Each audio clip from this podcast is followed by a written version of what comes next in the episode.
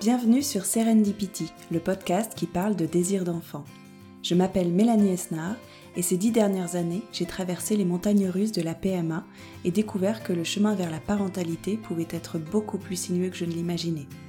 En dix ans, j'ai fait cinq filles, vécu deux arrêts de grossesse, j'ai rencontré des dizaines de thérapeutes, j'ai fait une reconversion professionnelle, déménagé quatre fois, je suis partie en vacances des dizaines de fois et pourtant, je ne suis toujours pas maman. On aurait pu penser qu'après toutes ces années et toutes ces épreuves, je me serais sentie vidée, découragée, anéantie, frustrée et peut-être même aigrie, et pourtant je n'ai jamais été aussi heureuse et épanouie. Grâce à toutes les personnes que j'ai rencontrées sur mon chemin, d'un besoin viscéral et obsessionnel, ce désir de maternité est devenu un simple et magnifique vœu sur lequel, je l'ai compris, je n'ai pas le contrôle. Car donner la vie est un miracle. Ce n'est ni un projet, ni un objectif, ni une exigence, ni une attente, c'est un cadeau. Je ne crois pas au hasard, ni aux coïncidences. Je me plais au contraire à ouvrir grand les yeux sur toutes les synchronicités et la magie de la vie. Je suis convaincue que tout arrive pour une raison et que tout est juste, en dépit des apparences. Je suis aujourd'hui formée à la thérapie intuitive et à la naturopathie et j'ai à cœur de redonner aux femmes confiance en leur corps et en leur fertilité afin qu'elles se reconnectent au champ des possibles offerts par la vie.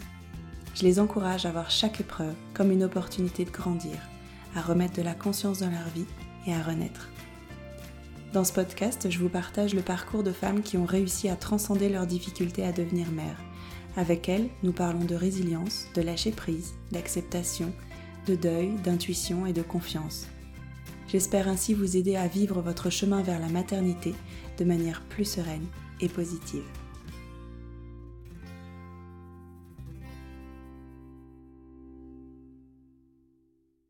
Aujourd'hui, je reçois Audrey, maman de quatre enfants et désormais doula. De son parcours PMA en France et en Espagne, qui lui a permis d'avoir ses trois filles, Audrey retient surtout la solitude, la perte de confiance et la vulnérabilité qu'elle a ressentie. Au fil des années, elle a pu entamer un travail progressif de reconnexion à elle et à son corps, et elle a mis en place des changements d'hygiène de vie qui ont eu un impact déterminant sur sa fertilité. En effet, après trois filles, elle tombe enceinte naturellement d'un petit garçon. Et ce petit miracle, qui ne doit rien au hasard selon elle, lui a donné envie d'aider les couples dans leur parcours de conception pour leur apporter le soutien et les informations qu'elle n'a pas eues tout au long de son parcours. Dans cet épisode, Audrey nous raconte ses différentes grossesses, l'importance que l'accompagnement a eu sur son chemin de reconnexion et de tout ce qui l'anime aujourd'hui et qu'elle souhaite transmettre et partager.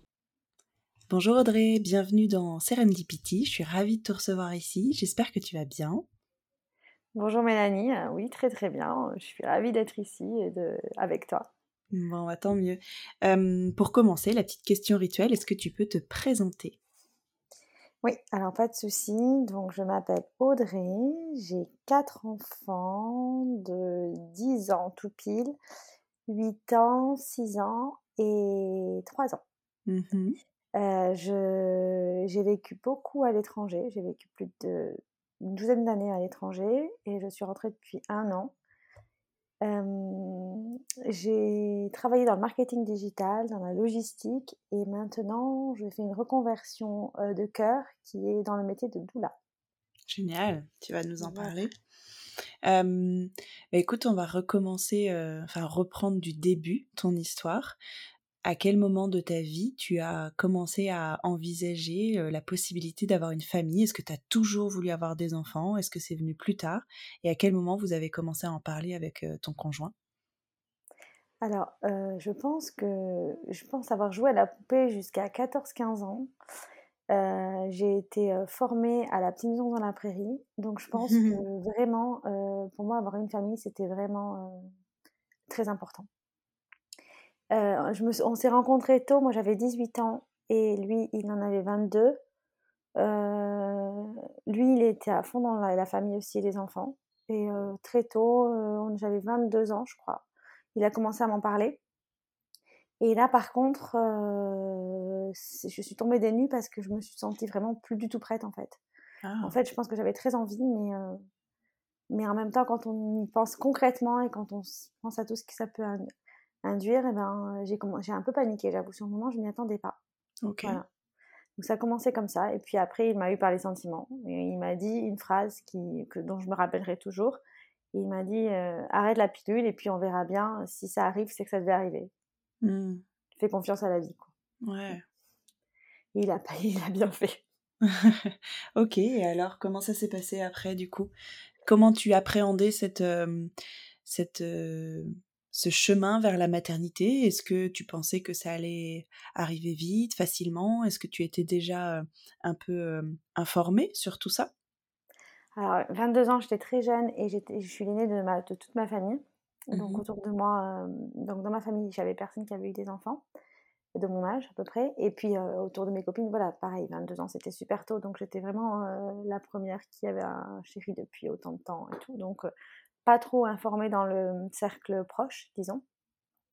mais ma, maman était tombée enceinte à chaque fois très vite. Donc bêtement, je me suis dit que ça allait être pareil. Donc je me suis dit, tu vas arrêter la pilule, tu vas tomber enceinte tout de suite.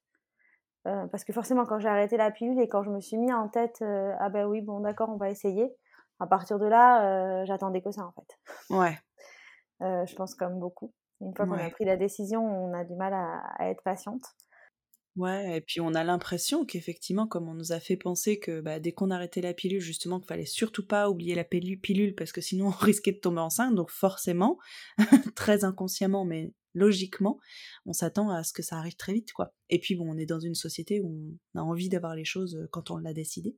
C'est ça. Et je pense aussi que le fait de prendre la pilule et le fait de pouvoir arrêter une grossesse sur commande, on a l'impression qu'on peut aussi l'avoir sur commande dans l'autre sens. Ouais, tout à bon, fait. J'avais totalement cette impression-là. Donc euh, voilà. Et comment ça s'est passé dans la réalité? Eh bien, dans la réalité, euh, donc en fait, j'ai fait coïncider ça avec un, quand même un déménagement. Mmh on est parti, on, on habitait dans le sud de la France, on, est... on a déménagé en Allemagne parce que mon mari a trouvé un boulot et moi j'avais envie de partir de toute façon, donc on a, on a sauté sur l'occasion. On est parti, euh, donc c'était un premier chamboulement, hein, on partait s'installer tous les deux euh, loin de la famille. Mmh euh, on a fait coïncider ça au même moment, en fait. On a dit, allez, on fait tout en même temps. Et, comment ça s'est passé Donc j'en parle parce que je pense que ça. Il y a une implication quand même dans le fait que ça n'a pas fonctionné. Mmh parce que quand j'ai arrêté la pilule, justement, je n'ai plus, je n'ai pas retrouvé des cycles. D'accord. Naturels. Donc j'ai attendu un peu. Et puis j'ai attendu longtemps. Et je pensais être enceinte chaque semaine, forcément. Donc, bah c'est bon. C'était vraiment le flou total à l'époque. Je me rappelle avoir demandé à plusieurs personnes si on pouvait ovuler sans avoir ses règles. Et c'était personne ne savait vraiment me répondre. Mmh c'était quand même fou. Et, et, donc, à partir de là, j'ai commencé à essayer des méthodes naturelles. Au bout, je pense, d'un an. j'ai essayé un peu d'homéopathie. Après, j'ai été voir un rebouteux en Allemagne. Mmh j'ai essayé plein de trucs parce que je me suis dit, c'est pas trop important, c'est pas très grave. Voilà, t'as que 23 ans, t'as encore un peu le temps. Donc, euh, avant de passer euh, au step au-dessus, tu vas, on va essayer des choses naturelles. Et après, j'ai vu un médecin en France euh, spécialiste de la fertilité. Donc, bah, c'était quand même il y a 10 ans et je sais pas, c'était quand même une autre époque. J'ai vraiment un souvenir super bizarre de, de, ce rendez-vous où c'était chez une gynécologue où on attendait 4 heures. C'était la seule de la ville et c'était le bazar complet dans son bureau et elle m'a appris au bout des 4 heures, elle m'a expliqué que j'avais sûrement un problème de glycémie. D'accord. Donc je pense que c'était un peu le début du SOPK. Euh, un problème de glycémie et de, euh, enfin, de kyste dans les ovaires. Euh, elle m'a dessiné plein de trucs sur un bout de papier et elle m'a envoyé faire une nutritionniste pour faire un régime euh, hyper protéiné sans sucre. D'accord. Et ça, pour elle, c'est ce qui expliquait le fait que tu n'avais pas de cycle? Voilà, pour elle, c'était ça. Et ça pouvait jouer en fait. Elle en fait, c'était un peu. Il y avait peut-être des études qui étaient sorties sur le fait que la glycémie pouvait bloquer une ovulation. Ok. Mmh. Et elle s'est dit, bah, tiens, elle doit avoir ça. Et sûrement parce qu'à l'écho, j'avais peut-être plusieurs kystes. Du fait de pas. En fait, je pense que les kystes étaient surtout dus au fait que j'avais pas mes règles. En fait, c'était. Ouais. j'avais pas mes cycles. Et ben, sur l'écho, ça se voyait comme ça. Mais. Et, j'avais, et il faut dire qu'à ce moment-là, quand je suis allée la voir et qu'elle m'a mis sous régime, j'avais perdu beaucoup de poids. Enfin, j'étais très mince. Je faisais, vu que j'avais pas d'enfant, que j'étais à l'étranger, j'avais beaucoup de temps, donc je faisais du sport. Mmh et, et, donc, j'avais pu, j'avais pu faire un petit régime. Bon, j'étais pas non plus maigre, mais j'étais mince. Donc, elle m'a mmh. souvent, c'est quand il y a un surpoids, qu'il y a des soucis de glycémie, enfin, ça va avec. Mais elle, non, elle a même pas cherché à comprendre. Donc, j'ai fait ce régime-là, mais hyper à fond, parce que j'étais hyper motivée pour avoir ce bébé. Et c'était pas facile parce qu'il fallait tout peser et manger zéro sucre. Ah ouais. Et, et pourtant, j'étais plutôt sucrée. Et donc, j'ai fait ça pendant un an, un an et demi. Et, et ça n'a pas marché. Et du coup, de, dans tout ce laps de temps, en fait, donc deux ans et demi, tu n'as pas du tout eu tes règles? Non. Ah ouais. Pas du tout. Mais tu vois, ça va beaucoup plus loin après parce que, donc au bout de deux ans et demi, je trouve un boulot à Barcelone et donc je pars à Barcelone. Je vais travailler peut-être un an en me disant, bon, c'est pas, je trouvais ce boulot, c'était pas le moment. Et puis au bout de un an ou deux, euh, je me suis dit bon ben voilà, tu es à Barcelone, maintenant tu passes le niveau au-dessus. Donc j'ai essayé euh, Clomid, tu vois, le, traitement classique Clomid. Euh, et avec une gynécologue, et puis ça n'a pas marché. Enfin, il me semble que j'ai eu un cycle, et au deuxième cycle, ça n'a plus marché. Et puis, de toute façon, la gynécologue était incapable de me dire, je crois qu'on ne peut pas vraiment savoir si on ovule avec le clomide, en fait. Mmh enfin, de façon sûre et certaine. Donc, euh, bon, ça, ça booste, mais bon, est-ce que ça marche Je sais pas. En tout cas, ça n'a pas marché pour moi. Donc, au bout de deux, trois cycles, là, j'ai dit, bon, ben voilà, tu es à Barcelone, c'est le temple de la PMA, tu vas aller, enfin, j'allais essayer de voir ailleurs, et donc je suis partie en PMA. Du coup, tu avais déjà entendu parler du coup de la PMA Oui, bah, du coup, j'avais quand même traîné beaucoup pendant trois ans sur des forums, sur, je m'étais beaucoup euh, renseignée sur ce que je pouvais faire avant de pouvoir aller en PMA. Quoi. Ok. Comme s'il n'y avait pas grand-chose. Mmh. Et donc là, on était en 2011. Euh, 2011. Et donc en 2011, je vais aller donc dans un hôpital public parce que j'ai travaillé, donc j'avais la sécurité, la, sociale publique en fait. Mmh donc, je vais dans cet hôpital-là et puis j'ai commencé un traitement PMA avec une équipe juste de dingue, hyper, enfin, ma deuxième famille, quoi. Ouais. J'en garde un souvenir de fond. Et pourtant, c'est un gros hôpital à Barcelone qui fait pas que de la PMA et qui a beaucoup de monde vu que c'est un hôpital public.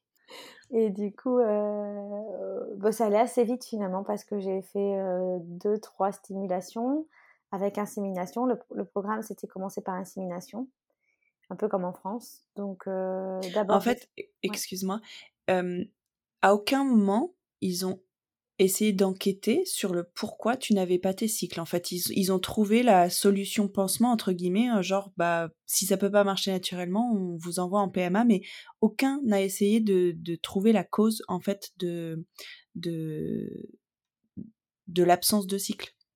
Non. Alors, moi, mmh. depuis le début, je disais que c'était à cause de la pilule.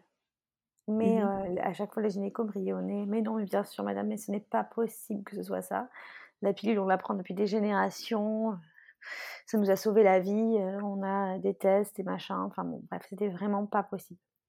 Après, donc leur, après, ils ont regardé, en faisant mes, des analyses, ils m'ont dit que c'était possible que j'ai pas, mais les taux d'hormones que j'avais qui étaient normaux n'étaient pas suffisants pour mon corps pour l'aider à ovuler. En fait, ils étaient normaux dans la moyenne, mais il leur fallait peut-être un peu plus, ou voilà, ils n'étaient pas dingues, ils étaient plutôt bas, moyenne basse. Donc, donc voilà, ils ont pensé que c'était ça, et puis après, ben, c'était la, fertilité inexpliquée, quoi. Le, on ne trouve pas de résultat. Ok, et du coup, qu'est-ce que, comment ça a marché la PMA du coup? Les premières inséminations, est-ce que justement ton corps a réagi? Alors, les inséminations, il a réagi. Alors, et au début, il n'a pas réagi très bien. Ils réagissaient pas trop, donc ils m'ont doublé les doses assez rapidement. En fait, tu sais, euh, ils commencent par faire des piqûres avec le traitement de base et puis ils font des échos tous les 2-3 jours pour voir. Ils adaptent, Voilà, et ils adaptent. Et moment, ils m'avaient doublé parce que ça avait du mal à décoller. D'accord. Mais au moment où ils ont doublé, euh, ben là, ça a décollé trop fort. Mmh. Donc, euh, j'avais un peu mal au ventre et puis j'avais beaucoup de follicules. Ouais. Donc, il me semble que première assimilation, euh, je vais avoir euh, enfin, des follicules normal, normalement, un nombre de follicules normal, donc ils m'ont fait l'insémination. Ça n'a pas marché. Deuxième insémination, euh, pareil, j'avais des follicules, ça allait, mais cette fois mon mari, il n'était pas tout le temps là parce qu'il était souvent en déplacement, donc il avait dû faire congeler son sperme au cas où. L'insémination tombe au moment où, voilà. Donc, la deuxième insémination, j'ai un souvenir de moi en train d'aller à la, là où le sperme était congelé, qui était à un autre endroit dans Barcelone, récupérer la semence pour aller partir à l'hôpital faire le truc en taxi. J'ai un souvenir de ça. Et la troisième insémination, là, ils m'ont dit c'est surstimulé, il y a trop d'ovocytes, on peut pas vous la faire, c'est trop risqué. Pour avoir des grossesses multiples. Et là, moi, j'ai fondu en larmes. après, il faut dire que j'avais pas. Enfin, je connaissais personne d'autre qui avait fait de la PMA, hein, mais c'était déjà trop pour moi, quoi. Mmh et, et j'ai fondu en larmes et j'ai dit non, mais c'est pas possible. En fait, je veux pas que ce cycle tombe à l'eau, je veux pas encore devoir me repiquer et tout. Donc, on fait une FIF, quoi. Ouais, ok. Et là, il me semble qu'ils ont. Je sais plus ce qu'ils m'ont dit. Alors, je sais plus si c'est ce cycle-là, j'ai un petit trou, je t'avoue. Je sais plus si c'est ce cycle-là. Ils m'ont dit, OK, on fait la FIF parce que j'étais en pleurs dans leur bureau et j'ai dit, non, mais c'est pas possible. Euh, et, euh, ou le cycle suivant. Mais en tout cas, on est mmh. passé en mode FIF parce que j'en pouvais plus de soit trop, soit pas assez. Ouais. Et on est passé en FIV. Et la première FIV euh, a fonctionné. Super.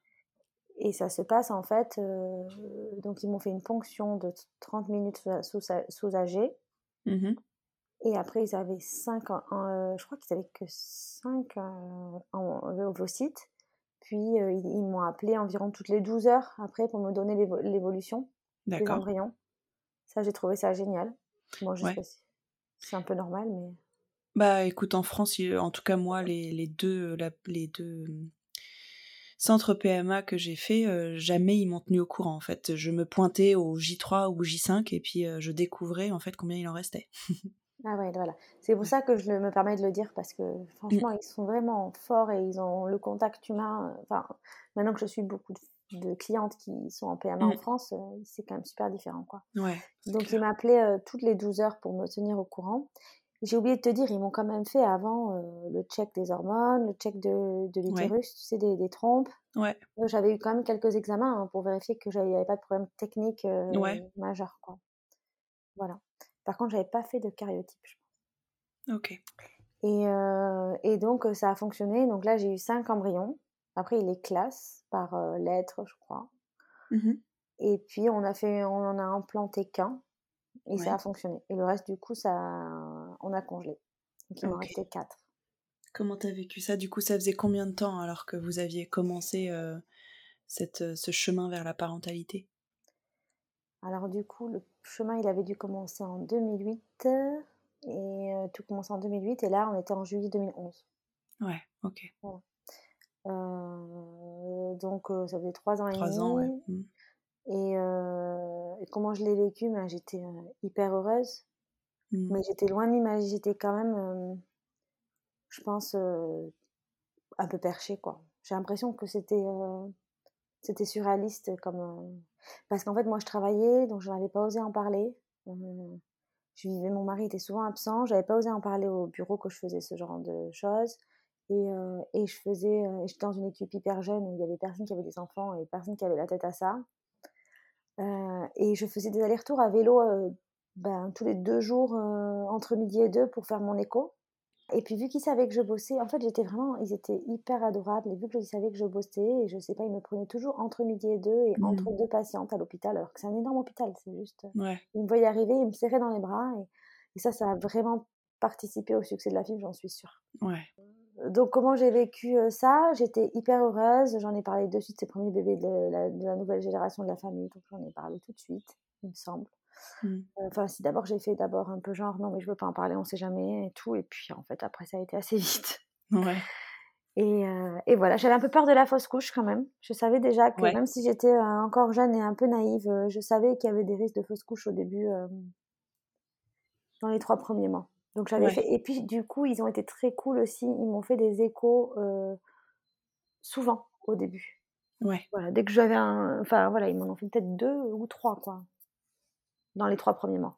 Ouais. Pour vérifier que tout était OK, qu'il n'y avait pas de grossesse extra-utérine, qu'il y avait bien un cœur qui battait et tout.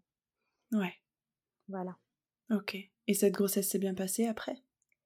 Oui, super. Bon, euh, plutôt très nauséeuse les trois premiers mois, mais, euh, mais après, nickel. Ok. Et l'accouchement et l'après, la maternité, la découverte de cette maternité qui te faisait un peu peur au départ, comment t'as vécu tout ça?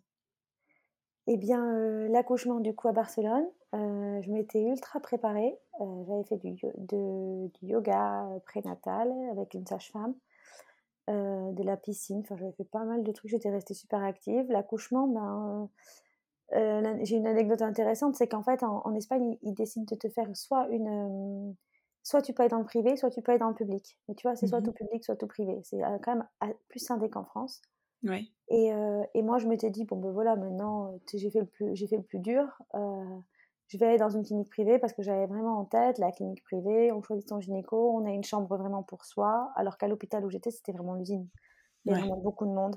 Et, et, de tout et tout. Donc, je m'étais dit, voilà, si on doit se retrouver, se retrouver dans une chambre avec quatre personnes.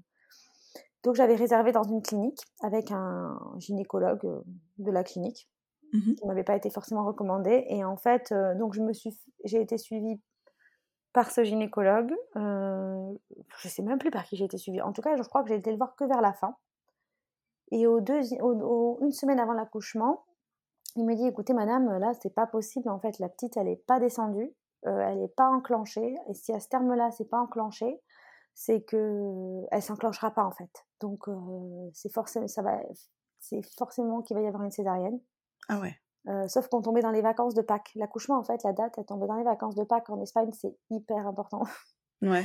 Mmh. Donc, euh, bon, tout ça, j'y ai pensé après. Et donc là, moi, je suis ressortie euh, au bout du rouleau. J'ai dit, mais c'est pas possible, mais je veux pas de césarienne. J'avais pas du tout pensé à ça. J'étais. Et, et voilà. Et en fait, le soir même, j'ai eu des contractions qui se sont déclenchées. ouais. Et, euh, et là, pendant toute la nuit, bien régulière. Et puis le matin, du coup, à 6 heures, j'ai dit non, mais je veux pas aller voir ce monsieur. Il m'avait vraiment fait trop peur. Ah ouais. Et perdu confiance et tout. Déjà, j'avais pas trop confiance, mais alors là, c'est bon, il avait confirmé. Et je me sentais pas hyper à l'aise. Donc, en fait, qu'est-ce que j'ai fait le lendemain matin? À 8h30, j'ai été à là où j'avais confiance, c'est-à-dire au service FIV de l'hôpital. vers ceux que je connaissais, en qui j'avais confiance. Et donc, je me suis pointée avec toutes les, les, les femmes qui étaient en FIV en train de faire la queue pour le rendez-vous et moi j'étais en train d'accoucher et j'étais là, je pleurais, je disais non mais je ne sais pas où aller et tout, en panique. Ah là là. Et, euh, et là ils m'ont encore fait passer entre deux personnes, ils m'ont sculpté, ils m'ont dit oui en effet vous êtes en train d'accoucher. J'ai dit mais je veux pas repartir là où j'avais prévu, c'est pas possible, est-ce que je peux rester là? Et ils m'ont dit mais il n'y a pas de souci Audrey, tu restes là, tu même là tu peux encore un peu rentrer chez toi et puis tu peux revenir plus tard. Et je suis revenue plus tard et, euh, et ils ont été adorables. Ils m'avaient prévu une chambre à, l'opposé de l'hôpital pour que je sois dans le calme. Ils m'avaient prévu une chambre mmh. toute seule avec un lit pour mon mari. Et, euh, et ça s'est super bien passé. J'ai pas eu de césarienne. Génial. Parce qu'ils m'ont dit, en effet, c'est pas possible. Enfin, le bébé, il peut très bien s'enclencher dans la dernière seconde, quoi. Donc, euh, bien sûr. Tu peux avoir une césarienne, mais tu peux bien, tu peux aussi ne pas en avoir. Et c'est le cas, en fait, ça s'est très bien passé. Et ça s'est très bien passé parce que ah. j'étais avec des personnes de confiance et que je me suis bien sentie et qu'ils ont été au top bah euh, du top et que et voilà. Ouais. Voilà. Et comment tu as vécu euh, cette euh, maternité alors, l'arrivée de ce de cette fille, c'est ça? C'était une petite fille? Oui, une petite fille. Eh bien, j'étais sur mon nuage, j'étais super contente. je n'avais pas prévu d'allaiter. En fait, quand la sage-femme m'avait demandé mais est-ce que vous voulez allaiter pendant la préparation, j'ai dit oula mais j'avais même pas réfléchi à ça. Vous voyez, euh, tu vois à quel point j'étais euh, jeune et complètement pas connectée mmh quoi. Ouais. Et je dis non non et tout, moi je pense pas. Euh, je voulais garder mon indépendance, je savais pas trop. Et puis par contre, vu qu'en Espagne ils sont vraiment, ils avaient vraiment un train d'avance là-dessus. Toutes les filles qui étaient avec moi, elles étaient pro-allaitement, elles voulaient accoucher sans péri et tout. Et moi j'étais mais elles sont folles, mais qu'est-ce que c'est ces gens? Je me sentais vraiment bizarre, mais j'avais même pas pensé en fait à l'idée d'accoucher sans péri ou avec péri en fait. Mmh. voilà. Et donc ça c'est très donc euh, j'ai j'étais un peu tombée des nues parce que j'ai eu la nuit de la Java la deuxième nuit et euh, j'étais pas au courant. Mmh. Euh, et puis j'ai essayé et en fait quand elle est née ils m'ont mise au sein parce qu'on est en Espagne donc ils te demandent pas ils te le mettent ils m'ont mise directement au sein. J'ai dit ah mais c'est génial j'ai voulu continuer. Mais vu que je m'étais pas bien préparée, que je m'étais pas, je pense que pour allaiter, il faut vraiment être motivé et s'être préparé euh, avant. Donc euh, voilà, ça s'est pas très bien passé. Je suis arrivée en France une semaine après. Je l'ai pesée, elle avait perdu beaucoup de poids. Et là, la pédiatre m'a dit mais vous êtes, vous vous rendez compte, madame, vous êtes en train de laisser mourir de faim votre enfant? Oh, mais quelle horreur. Voilà. Donc là, à partir de cette phrase-là, je suis tombée en dépression. Bah oui, j'ai fait un énorme baby blues et, euh, j'ai pas, j'ai pas mal pleuré. Et puis mon mari a dû repartir travailler et je me suis retrouvée un peu seule. Bon, il y avait mes parents, mais euh, ça se passait pas hyper bien à ce moment-là et euh, je me suis retrouvée un peu seule, j'avoue, avec ce bébé et un peu complètement déboussolée. Mmh. Heureuse, mais déboussolée, quoi. Ouais, j'imagine. Voilà. à cette époque-là, en fait, qu'est-ce que tu retenais de ton parcours PMA et de la difficulté que tu avais eu à avoir ce bébé? Est-ce que c'était complètement oublié, entre guillemets, ou est-ce que tu avais déjà un petit peu de recul sur tout ça? Non, je pense que c'était oublié. Ouais. C'était oublié et j'avais vraiment aucun, je pense, un centième du savoir que j'ai aujourd'hui ouais. sur le sujet. Mmh. Donc pour moi, c'était un peu, voilà, j'avais dû passer par là, c'était comme ça, j'avais encore quatre embryons, si jamais je voulais avoir d'autres enfants, c'était comme ça. D'accord, tu n'avais pas du tout mis de conscience en fait sur tout ça? Pas du tout. Et j'avais même Mmh. pas pensé au fait que ce que je t'ai dit au début, c'est qu'au début, j'étais pas hyper motivée pour avoir un bébé, et je pense que ça a pu jouer aussi, tu vois. Mmh. Mmh. Sur le fait que, voilà. Peut-être, ouais. Et est-ce que tu as eu un retour de couche alors, après cet accouchement? Et ben voilà, c'est justement ça. C'est-à-dire que 15 jours après, peut-être une semaine ou deux après avoir arrêté d'allaiter, retour de couche, mais petit retour de couche. Ouais. Vraiment petit. Et après, plus rien. Ah ouais. Donc le problème était toujours là. Non, ben oui, tu vois. Et j'avais beau avoir une grossesse, un shoot d'hormones, je me suis dit, c'est bon, ça va, ça va relancer la machine, mais en fait, pas du tout, quoi. Non. Ok. Comment t'as vécu ça en fait à ce moment-là? Est-ce que t'étais un petit peu plus inquiète ou est-ce que c'était devenu la normalité et tu te disais que s'il y avait un deuxième, ce serait de nouveau la PMA en fait? Alors, bonne question. Je pense que je me disais que c'était redevenu la normalité parce que je me souviens pas m'être posé de la question de la contraception. Ouais. Et je me souviens pas non plus euh, m'être dit qu'il fallait que je fasse attention. Hmm. C'est bizarre d'ailleurs. ouais. J'ai un peu un trou noir là-dessus, mais euh, donc pas de contraception, pas de cycle, tout en sachant que maintenant je sais très bien que même quand on n'a pas de cycle, on peut très bien tomber enceinte Hmm. sur un malentendu. Mais, euh, mais donc euh, à l'époque, non. Je... Pour moi, c'était la normalité. J'allais pas réavoir mes cycles et puis j'allais euh, j'allais devoir repasser par la case PMA pour un deuxième. D'accord. Ouais, c'était même pas lourd en fait, c'était comme ça quoi. Pas du tout. C'était pas du tout. Je me rappelle pas que c'était lourd du tout. Après, j'ai repris le travail. euh, J'avais mon bébé. euh, Non, ça c'était c'était bien. Je j'y Ok. pensais pas trop. Et du coup, quand est-ce que s'est présentée l'idée d'avoir un, un deuxième enfant? Bah, déjà, mon mari, quand la première est née, il a dit euh, il va m'en falloir une deuxième. D'accord. Et après, euh, concrètement, euh, il continue à travailler beaucoup, à, à faire des allers-retours à l'étranger. Et puis moi, le travail, puis un bébé, je, je commençais à moins apprécier euh, la vie euh, à Barcelone euh, en ayant une famille. Donc euh, je lui avais dit, écoute, si tu peux trouver un boulot en famille euh, à l'étranger, euh, je te suis. Ouais. Et donc en janvier 2013, euh, Liv avait euh, 9 mois. Euh, il me dit, écoute, euh, voilà, on peut partir tous ensemble au Gabon dans un mois, quoi, ou quelque chose comme ça. Je lui ai dit, oui, c'est comme ça, il faut sauter sur l'occasion, pas, pas Ok. trop réfléchir. Donc j'ai dit, ok, go. Et là, il m'a dit, oui, mais bon, si on part de Barcelone et qu'on part au Gabon, ça va être peut-être plus compliqué de lancer une FIV, donc on faisant-en une avant de partir. Ok. Et là, et là, comme d'hab, je lui ai dit, mais t'es fou, mais c'est beaucoup trop rapproché, je vais jamais y arriver et tout. Il m'a dit, oui, mais tu sais, hein, c'est 50% maximum de réussite. Alors bon, faisons-la. Et puis, euh, si- il m'a ressorti la, première, la phrase du début, euh, Ouais. faisons-la. et puis, euh, si ça doit marcher, ça, marche, ça marchera, sinon tant pis. Ok. Mhm. Donc là, on n'a pas vraiment fait une FIV, du coup, on a fait un transfert d'embryon, Oui. du deuxième embryon. et on est parti. En fait, on l'a fait peut-être 2-3 jours avant de partir au Gabon. Ah ouais. Ok. Et on est parti. Et après, euh, je me suis rendu compte que j'étais enceinte là-bas. D'accord. Ok. Comment t'as vécu ça? Et ça, c'est une bonne anecdote aussi parce que je suis arrivée dans un pays où forcément, c'est pas les mêmes appareils pour. euh, Enfin, je connaissais personne, je connaissais pas du tout les médecins, je savais pas. C'était un, un endroit un peu perdu. Euh, et euh, j'avais pas de voiture, j'avais la petite qui marchait pas, enfin voilà. Et j'étais j'étais quand même assez nauséeuse et assez malade encore. Et euh, j'étais partie faire une, écho dans un- une espèce de centre échographique, mais en fait, euh, rien à voir avec la maternité. Et. euh, monsieur, il avait beau faire des échos, il disait je vois rien, je vois rien. J'avais pas mes règles, j'avais pas mes règles, j'avais quand même le test euh, urinaire positif et il voyait rien, mais parce que je pense, je sais même pas qui c'était, je sais même pas s'il était échographe en fait. Et en fait, au final, c'est moi qui finis par le voir, quoi, Ah oui, le d'accord. truc. Donc, euh, j'ai fini par me dire, ouais, là, je crois que je vois quelque chose. Et puis, bon, en fait, si tu vas en France, peut-être que euh, une semaine après le test positif, tu peux, non, peut-être, je crois Oui. que c'est 15 jours, tu peux voir qu'il y a un sac et tout. Là, il le voyait pas. Moi, j'ai dû attendre peut-être deux semaines de plus, quoi. D'accord, ouais. Voilà. Mmh. Et comment je l'ai vécu? Ben, Plutôt bien aussi. J'étais, en fait, finalement, j'étais contente. Tu avais retrouvé du travail là-bas ou pas? Sur le moment, non, non, non, non, parce que j'avais lancé cette grossesse et puis je me suis dit on va attendre de voir. J'avais même pas commencé à chercher. En fait, là, j'étais vraiment en découverte de comment on allait. En fait, quand on est arrivé, on, on était dans une espèce d'appart hôtel et puis là, il allait falloir qu'on trouve une maison, qu'on s'installe. Enfin, il y avait vraiment beaucoup de choses à faire pour installer la famille. Et mon mari travaillait beaucoup, donc j'étais plutôt dans l'optique d'installer tout. Et je mmh. me suis dit si je suis enceinte, je vais pas retravailler, je vais. Bah je vais surtout certainement pas accoucher au Gabon, donc il faudra que je revienne. Euh, j'aurais peut-être euh, d'autres chats à fouetter dans, dans ma tête. Donc, euh, si je pouvais, financièrement, on pouvait. Donc, on a, on a, on a dit je travaillais pas pour le moment. J'ai cherché du travail après, une fois avoir accouché, en fait. Ok. T'as accouché où, du coup? Et Du coup, j'ai accouché en France, chez mes parents. je suis rentrée chez mes parents un mois et demi avant, deux mois avant d'accoucher avec, la, avec ma fille. Ouais. Et j'ai accouché en France dans une clinique privée. Donc là, en fait, je suis arrivée chez mes parents. On m'a dit, tiens, lui, c'est le The Gynéco, The Best, vas-y, il est trop bien. Mmh donc j'ai dit, ok, je vais le voir. Et euh, c'était un gynécologue en clinique. Donc si je choisissais, j'accouchais avec lui. Donc voilà, je suis partie dans cette clinique. Enfin, je me suis laissée complètement porter je me suis dit c'est trop bien, c'est un deuxième, apparemment les deuxièmes, j'avais lu une fois ou deux que ça passait comme une lettre à la poste.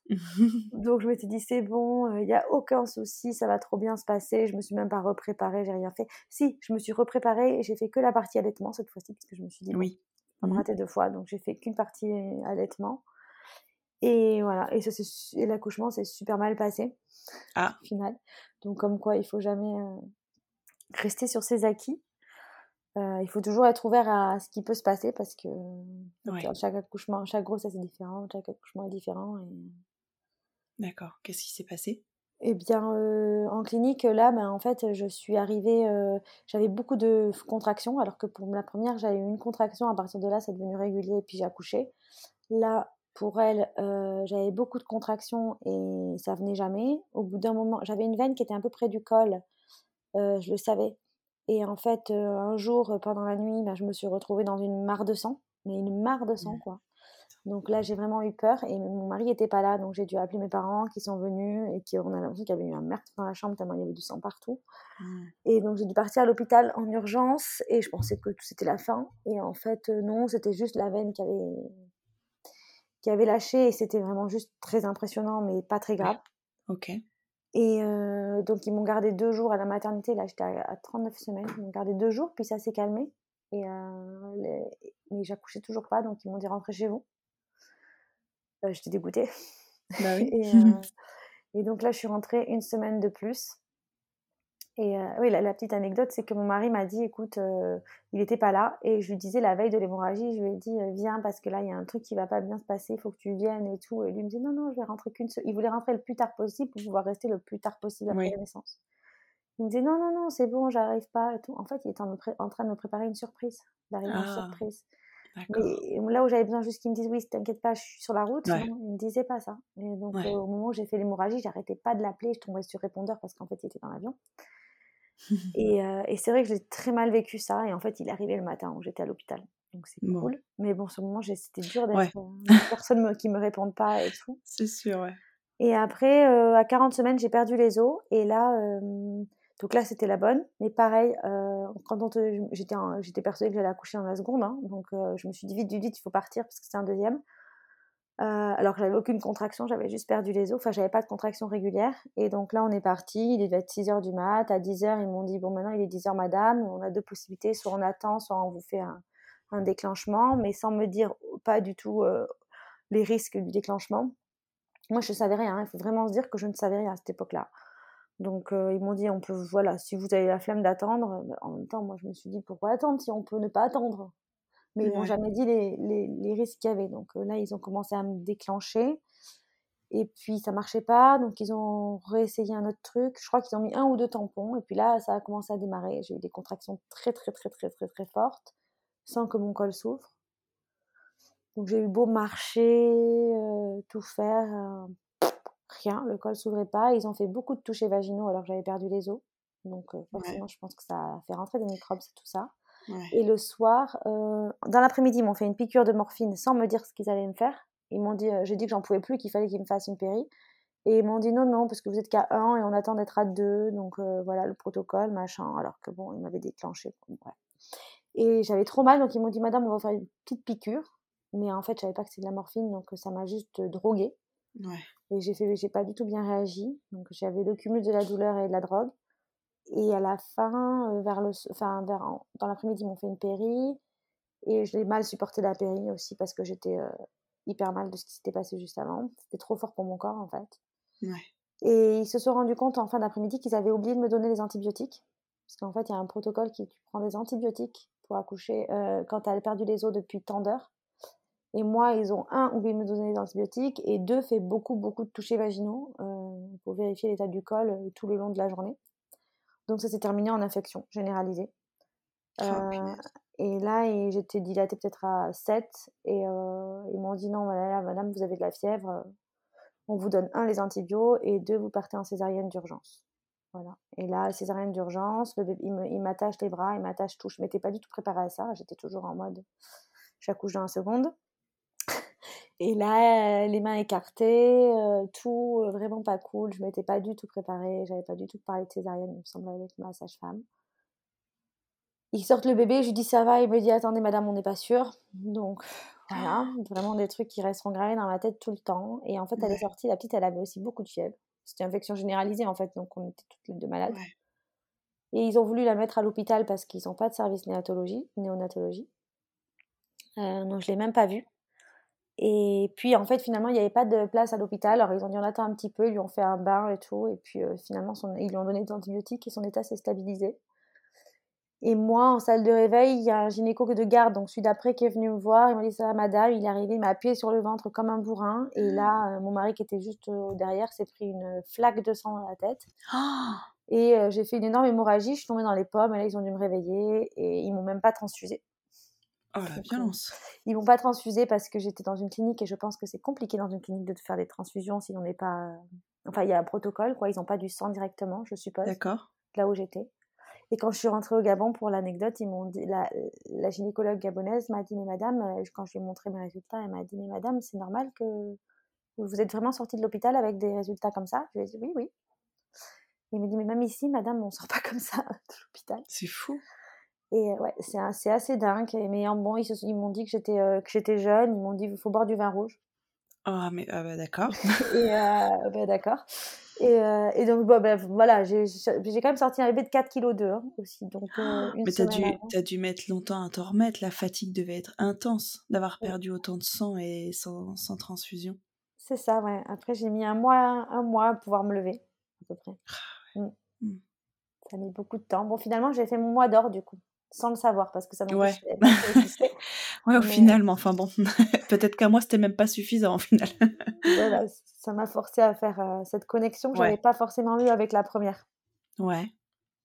Donc c'était une deuxième petite fille. Une deuxième petite fille. Mmh. Au Gabon, d'accord. du coup, il y en a eu une troisième après. Il y en Comment a eu... elle est... Comment vous avez discuté du de l'éventualité d'une troisième D'un troisième? Voilà, elle avait, ma deuxième avait deux, quel âge? 18 mois, quand on a commencé à dire, on va faire la troisième. bon, Marie voulait a toujours voulu quatre. Moi, je je pense avoir même pas essayé de réfléchir, mais je pense qu'au fond de moi, quand même, je voulais vraiment des enfants et avoir la chance d'avoir un mari impliqué, parce que pour moi, une famille de quatre, seule, c'est compliqué, enfin avec un mari qui est pas impliqué, mais lui, il était très impliqué, donc j'avais la chance de pouvoir, de pouvoir le faire. Donc j'étais assez partante, mais j'avais quand même toujours un peu peur dans mes capacités du corps, euh, de porter la grossesse, d'accoucher, de faire le postpartum. Donc j'avais toujours un peu peur de ça, ce qui est normal. Tu n'as toujours pas récupéré de cycle après cette deuxième grossesse? Non, non, ouais, bonne question. Non, toujours pas. Toujours pas de cycle. Donc elle est accouchée, accouchée en novembre. Par contre, en décembre, j'ai lu un article sur les perturbateurs endocriniens. Ouais. Et euh, pour les enfants. C'était un truc sur les couches, tu sais, euh, 100 millions de consommateurs qui testaient les couches, un truc classique. Et j'ai dit ah oui. Et là j'ai commencé à m'intéresser au sujet parce que ça me passe, la nutrition déjà me passionnait, mais euh, les perturbateurs endocriniens je connaissais pas trop. Donc là on était en 2013. Et j'ai dit ah oui. Et j'ai commencé à, j'ai tout arrêté. J'étais un peu produit pour bébé et tout. J'avais pas mal de trucs même pour moi. J'ai tout arrêté du jour au lendemain. On est passé à l'eau surtout, même sur mon corps, sur leur corps, euh, sur tout ça. Ouais. Et un mois après, premières règles. Non, ah ouais. Donc je pense que j'étais quand même super sensible à ça. Et, j'avais tendance à mettre de la crème hydratante sur tout le corps. Ça, c'est vraiment mmh. pire. Mmh. j'avais la peau sèche, donc tous les jours, quotidiennement, je me tartinais tout le corps d'une crème hydratante qui devait être très... Très chargée en perturbateur endocrinien. Voilà, c'est ça. Donc, donc en fait, je pense que ça venait d'une part de là aussi. Bah oui, pour, puisque, pour qu'elles reviennent alors que ça faisait des années et des années que tu les avais plus. Effectivement. Euh, mmh. Ok. je pense que c'est un cumul. Après, j'avais pris quelques kilos. Et puis, j'avais pris quelques kilos. J'ai arrêté les perturbateurs endocriniens. Euh, et puis, j'avais eu deux grossesses. Donc, tout ça, ça a aidé à relancer la machine. Mais maintenant, je sais avec le recul que c'est la pilule. Parce que maintenant, on, le dit que la pilule peut causer euh, de l'infertilité, peut causer de l'aménorrhée, etc. C'est avéré.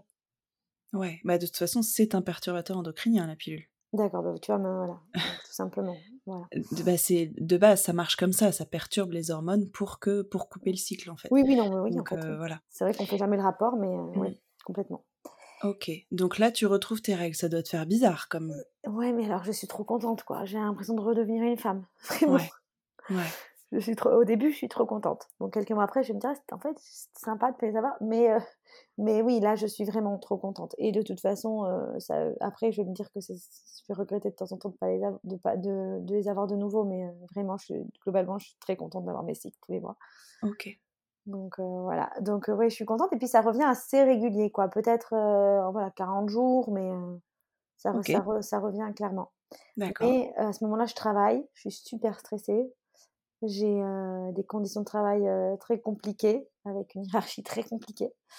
Donc, je suis quasiment en burn-out, j'ai envie de te dire. Donc, je sais, j'ai commencé à utiliser, tu sais, un, de prendre ma, à prendre mes températures. Oui. Et je vois bien que, voilà, et je vois bien, c'était à la, à l'époque, j'appelais pas ça symptothermie, mais c'était une sorte de. Et je vois que ma, je vois bien que j'ovulais pas. J'avais mes cycles, mais j'avais une température constante, tu vois. Ok. Mmh. Bon, et je mets ça sur le compte du stress ou de la fatigue. En tout cas, c'était pas le moment, donc ça vient pas. Donc là, on décide, de, je dis qu'on a un embryon. Il nous en restait trois plutôt. Donc on décide de faire un, de partir faire un transfert. Vous étiez toujours au Gabon à cette époque-là? Mmh Et donc là, avec la clinique de Barcelone toujours, donc mes super potes, mmh on s'appelle et puis ils me disent voilà, il faut prendre ça, ça et ça. on fait des échos. En fait, euh, j'y suis même pas allée. En fait, je faisais une écho au Gabon, je lui ai envoyé la photo depuis mon iPhone et puis il me disait OK, c'est OK ou attends deux jours de plus ou euh, D'accord. on peut dire tel jour, machin. Donc au bout d'un moment, il m'a dit OK, bon là, on peut y aller dans tel jour. C'était peut-être euh, une semaine avant, quoi, ou 4-5 jours avant. J'ai pris mon billet et je suis partie à Barcelone toute seule. OK. Pour faire le transfert. Là, ma maman m'a rejoint quand même, mais comme ça, on était toutes les deux. Et c'était non, ah non, c'est pas ça. Attends, j'ai oublié, j'ai oublié un truc en fait. C'est que oui, on décide de faire un transfert euh, du troisième et en fait, euh, c'était en mars 2015. Et, euh, et là, en fait, on est avec mon mari en fait. On passe en France et il me dit bon, on, met le transfert à ce moment-là et on part tous les deux en week-end à Barcelone pour faire ce, mmh ce transfert. Ok. Mais en fait, ce transfert n'a pas marché. C'est pour ça que je l'ai omis dans l'histoire parce que parce que quand tu vas voir, c'est hallucinant. Quand, quand, elle m'a, quand le médecin de Barcelone m'a envoyé l'ordonnance des médicaments à prendre pour favoriser le transfert, je l'ai montré cette ordonnance à un médecin français pour qu'il me fasse le, la conversion des médicaments, tu sais, en France. Et en fait, il s'est trompé. Il m'a prescrit une pilule contraceptive en patch. Parce qu'en fait, à bah l'époque, c'était des patchs. Non, mais je te promets, je te promets. Et moi, j'ai même pas regardé le truc, quoi. Bah, non, tu fais confiance, ouais, forcément. je fais confiance, les yeux fermés.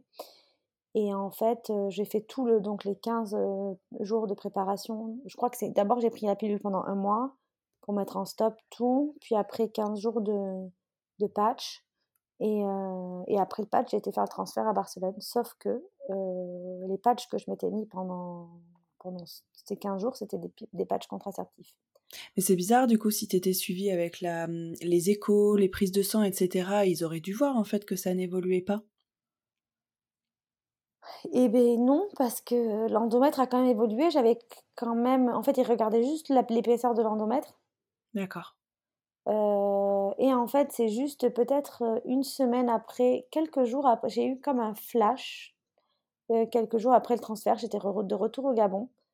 Et une semaine après le transfert, je me suis dit, mais c'est bizarre, parce qu'en fait, je revois la boîte, je vois marqué oestrogène, enfin, oestrogène, progestérone, je sais plus ce qu'il y avait marqué dessus, je me dis, c'est bizarre. Et là, je lis le, le, mode d'emploi, et je vois contraceptif, et là, je me dis, mince, j'appelle le gynéco, je dis, écoute, je crois que c'était des patchs contraceptifs que je mettais, c'était pas ce que vous m'aviez donné sur l'ordonnance. Et il me dit, ah oui, mais alors là, c'est sûr qu'il m'a dit, franchement, si ça marche, ce serait vraiment un miracle, quoi. Ouais. Moi, j'y croyais quand même, mais ça n'a pas marché. Ok. Mais c'est quand même un truc de fou qu'il y ait des médecins en France qui arrivent à faire des bêtises encore comme ça, quoi. c'est clair. C'est clair. Tu l'as contacté, ce médecin-là, pour euh, lui dire qu'il s'était trompé? Oui, c'était un ami de la famille, alors c'était un peu compliqué. Euh, bon, j'avoue que nous, on a coupé les, on a coupé les ponts. Euh, sur le moment, j'étais vraiment horrifiée. J'ai même appelé une copine avocate et tout.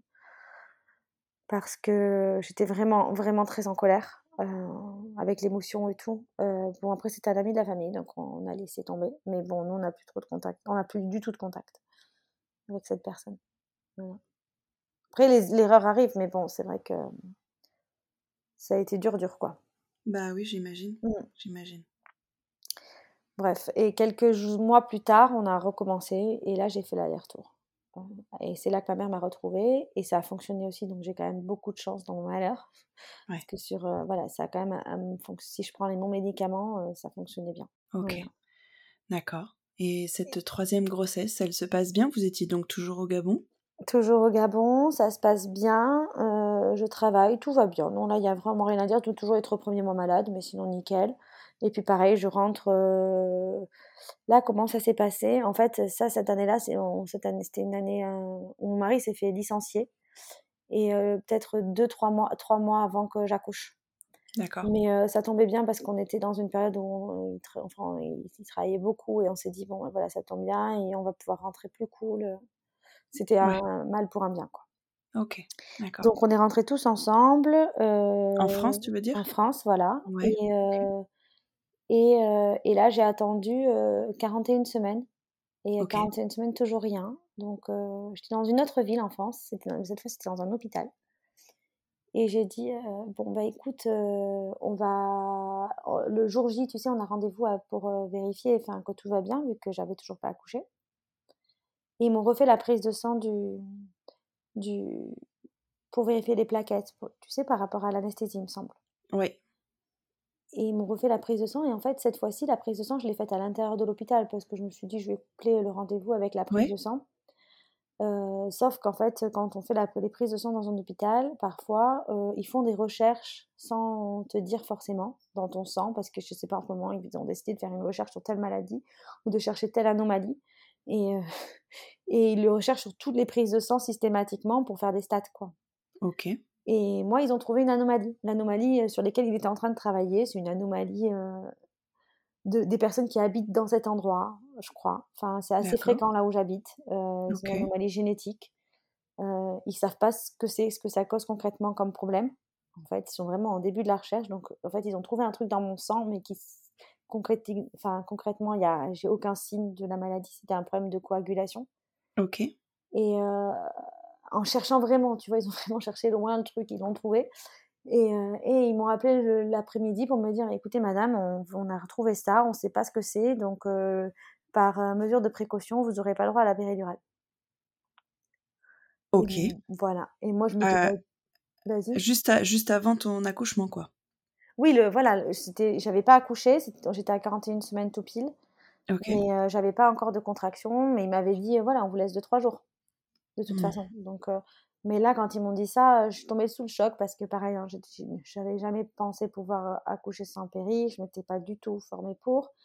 Et puis, je m'étais dit peut-être ça pourra arriver, mais en fait, je m'étais pas préparée dans l'autre sens. J'avais, mmh tu, vois ce que je veux dire? Et je m'étais pas dit c'est interdit.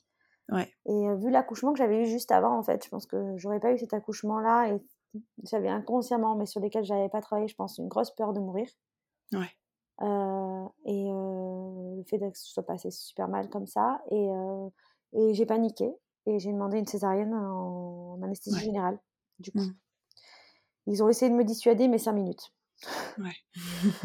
Ils m'ont dit, vous savez qu'on peut, on a, il existe d'autres choses et tout. Et j'ai dit, en fait, mon mari, il, je regrette, hein, je regrette vraiment d'avoir craqué là. Je me dis, j'aurais clairement pu le faire sans. Enfin, je regrette vraiment d'avoir paniqué parce que si j'avais été formée comme je suis formée maintenant, je saurais très bien, j'aurais beaucoup plus confiance en moi. Mais à cette époque-là, j'avais pas du tout confiance en moi. Et j'étais pas entourée des bonnes personnes. Et mon mari avait aussi peur. Même mon mari pouvait pas m'aider parce qu'il avait aussi peur que moi, je pense, de que je meure suite à de te perdre qu'il avait eu avant quoi. Mmh donc, donc on n'était pas accompagnés, donc on a préféré faire ça. Donc on a, j'ai eu une césarienne programmée sous anesthésie générale. Mmh ok. Et ça s'est très bien passé. Je m'en suis très bien remise. l'hôpital ils ont été super, c'était nickel. Ok, très bien. Et on est tous repartis après au Gabon un an plus tard. D'accord. Ok. Très bien.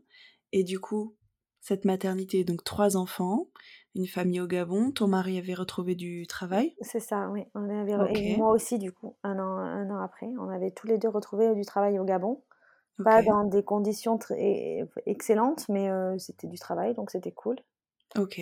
Est-ce que vous parliez d'agrandir la famille encore? Alors, mon mari était sur quatre, hein. donc lui, il n'a jamais, il jamais dérogé à ça. Euh, c'était sûr que c'était quatre. Euh, moi, j'étais pas contre mais j'y pensais pas vraiment. mais par contre, quand même si, quand la petite a eu un an et demi, on a commencé à se dire pourquoi pas et tout. Donc là, j'ai commencé à me reprendre la température.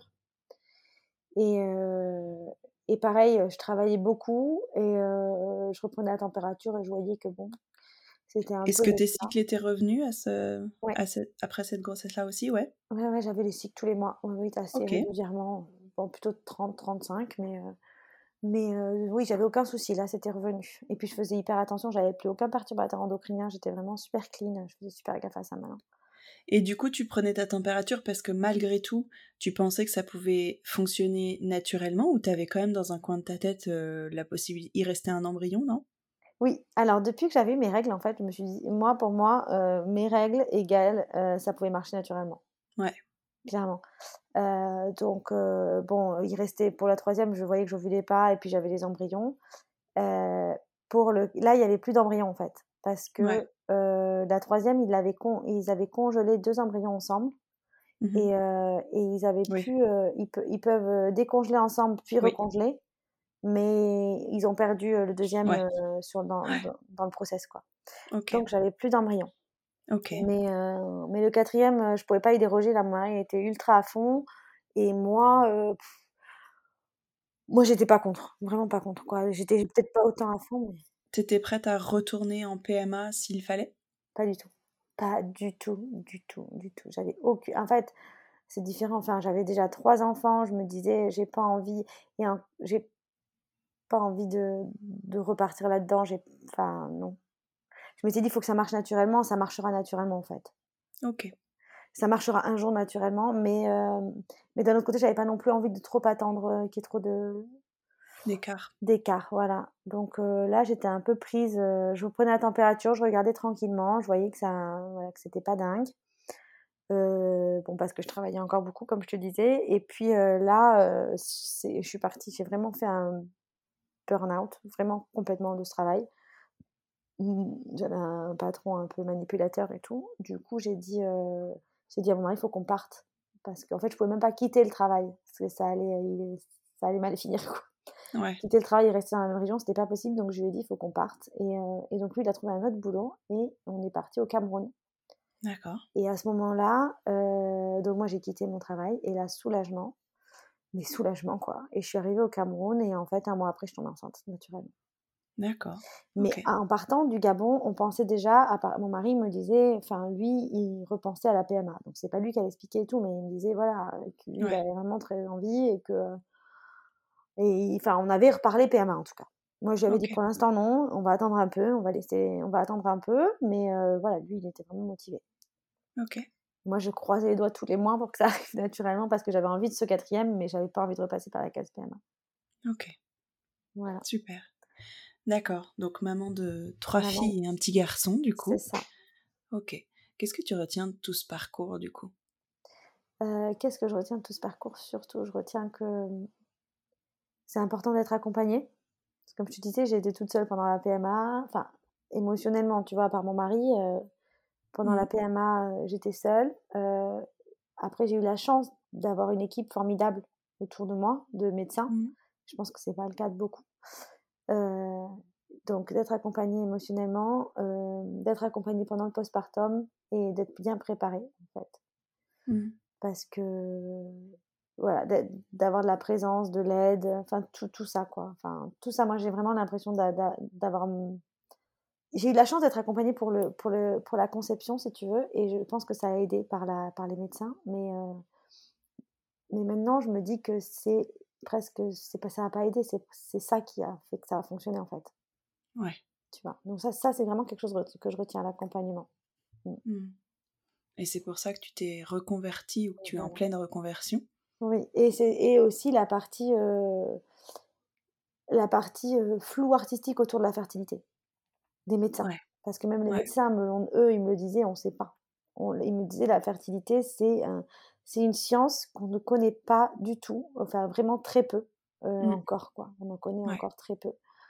Donc voilà, je me dis que si j'avais su toute cette, cette, histoire de perturbateurs endocriniens, même maintenant tout ce qui est autour de l'alimentation, de la phytothérapie, tout ça, euh, ça peut clairement aider, quoi. Bien sûr. Mmh. Ok.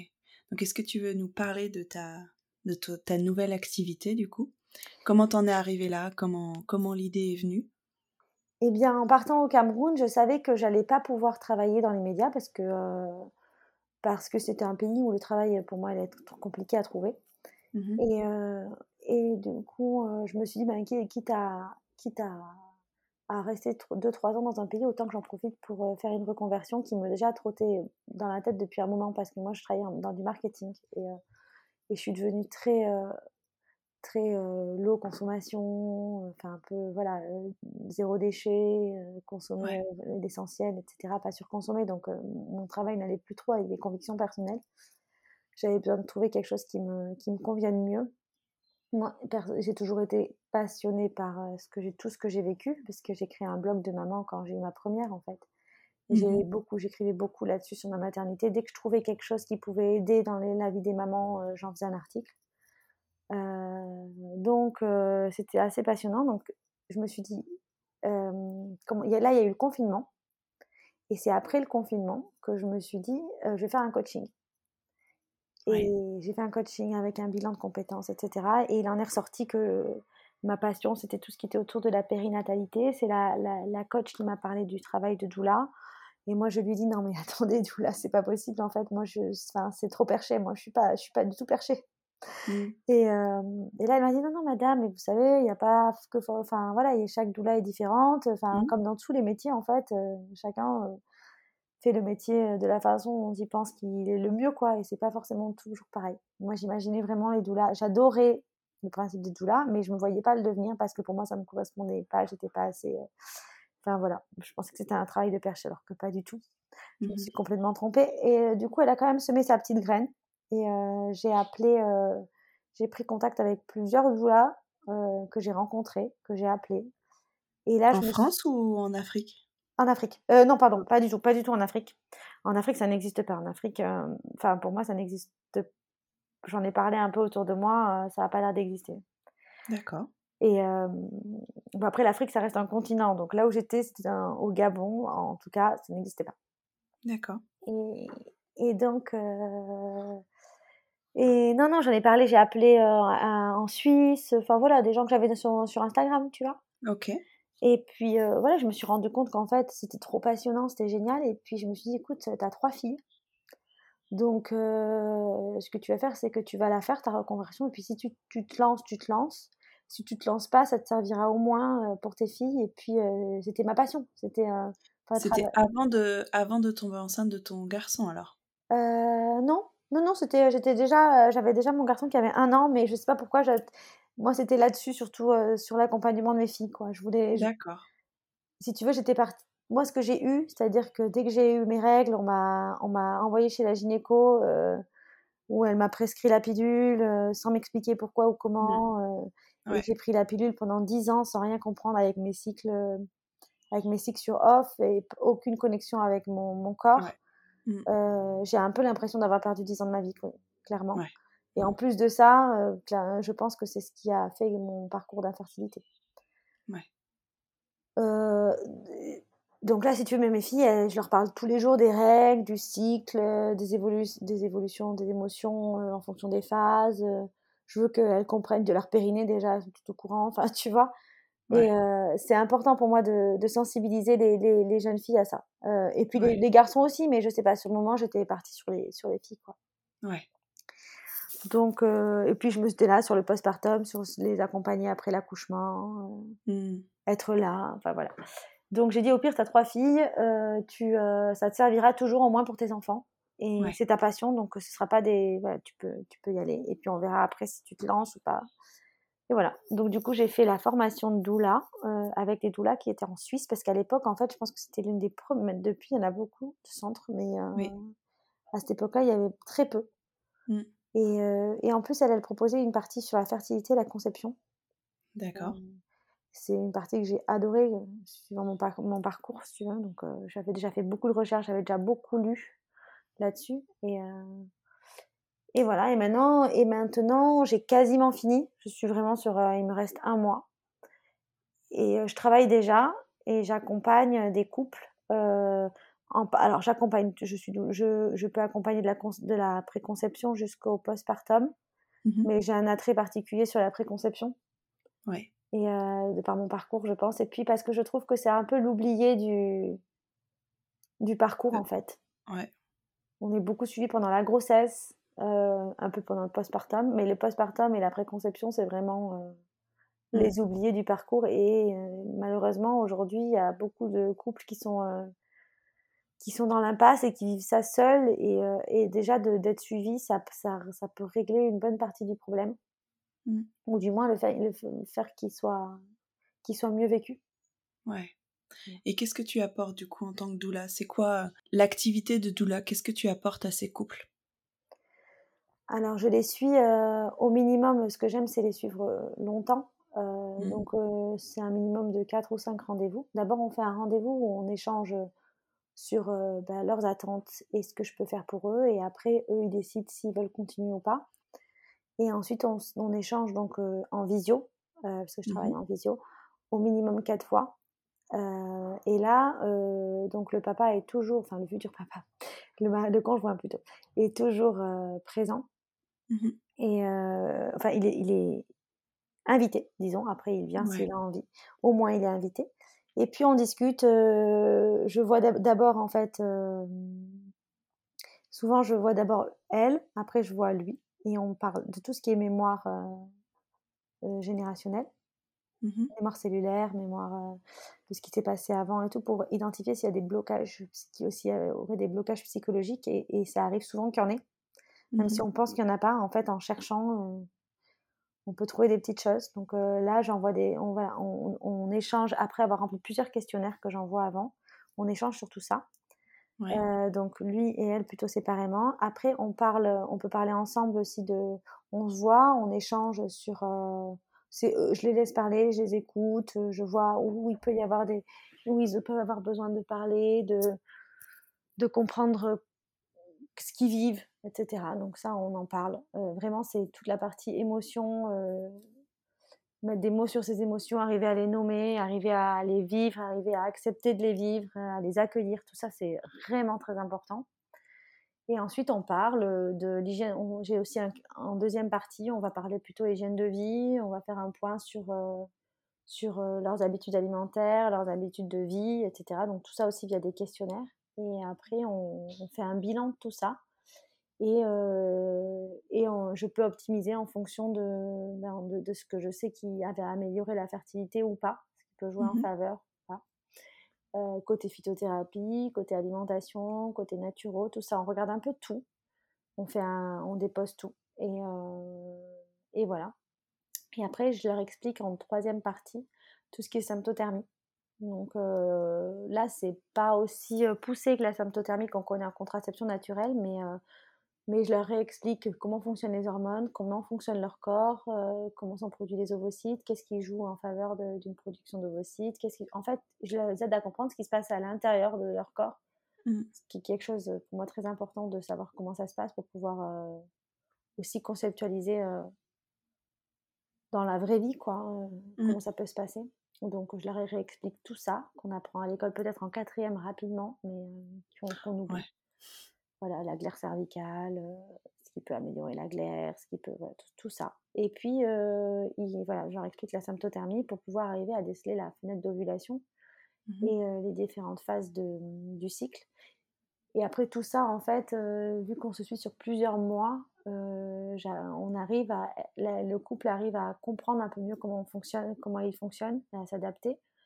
Et moi, j'arrive à peut-être, j'arrive aussi à déceler quelques soucis. Alors, ça peut, on peut aussi travailler avec, en même temps que la PMA, parce que tous ces points-là, ils, ils, peuvent être hyper importants, même quand on est déjà dans un parcours médicalisé, ça peut améliorer les résultats, autant le côté émotionnel que le côté naturopathie, etc.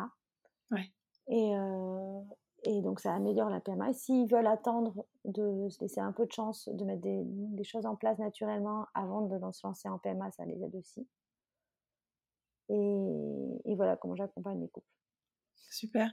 Et est-ce que des couples qui n'ont pas de soucis de fertilité, mais qui veulent juste se préparer à la parentalité, est-ce que tu les accompagnes aussi? Bien sûr. Alors, bien sûr, je les accompagne, mais pour l'instant, j'ai pas trop de demandes de ce côté-là. Ouais. Bah parce que c'est pas encore connu que c'est important cette période-là. Ouais.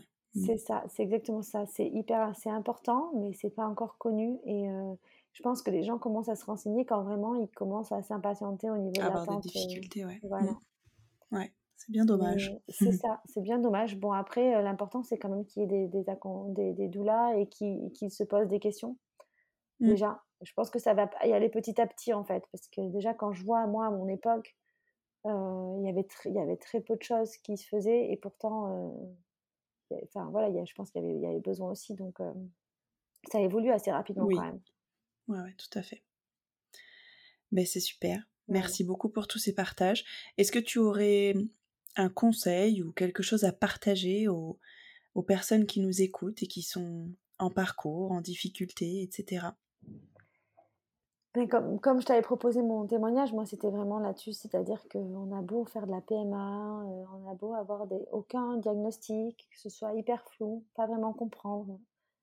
Euh, le fait de mettre de la conscience, euh, de, mettre en chose de mettre en place des choses tout autour et de vraiment travailler sur ses émotions et sur sa conscience, je pense que ça a quand même un, gros impact et on le sous-estime vraiment.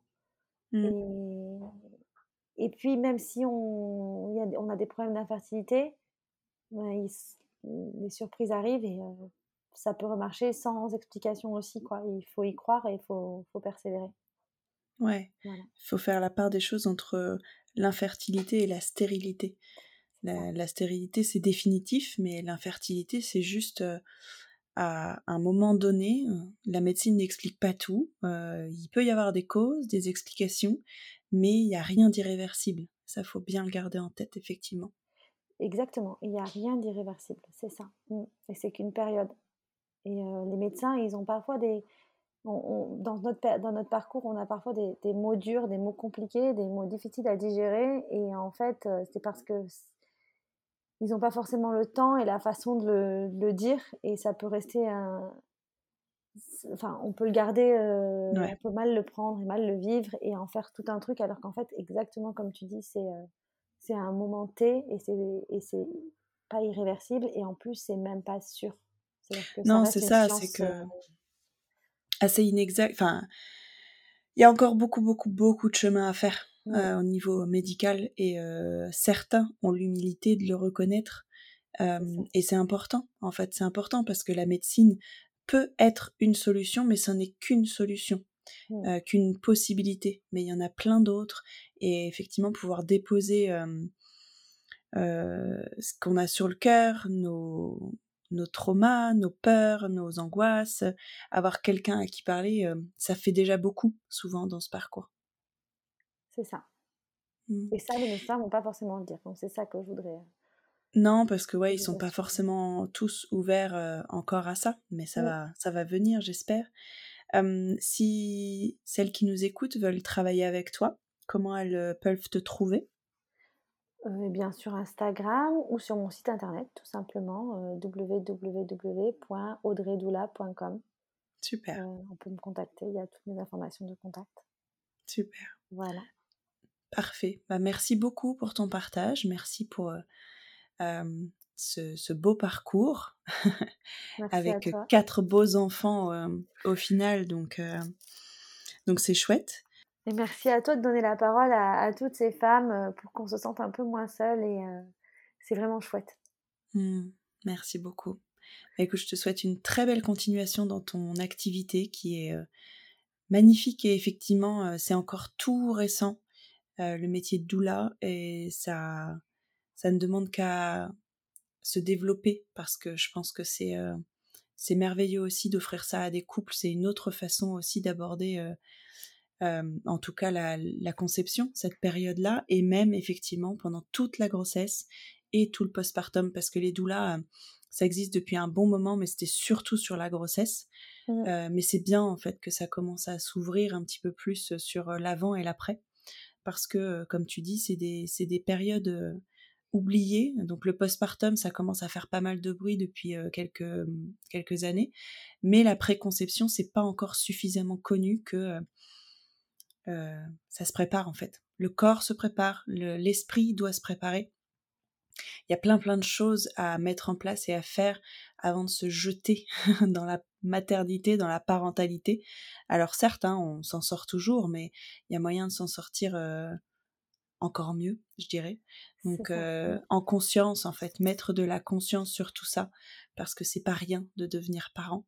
Donc c'est important de conscientiser tout ça et effectivement quand on a des difficultés, quand le parcours commence à être un petit peu long, bah, ça peut être l'occasion d'utiliser ce temps-là pour mettre de la conscience sur pourquoi on a envie d'être parent, ce que ça implique, ce que ça implique pour nous, pour le couple, pour l'enfant, les attentes qu'on a derrière, comme tu disais, en fait, libérer tout le transgénérationnel, tout ce qu'on peut porter, parce que tout ce qu'on libère, c'est ce qu'on ne transmettra pas à nos mmh. enfants.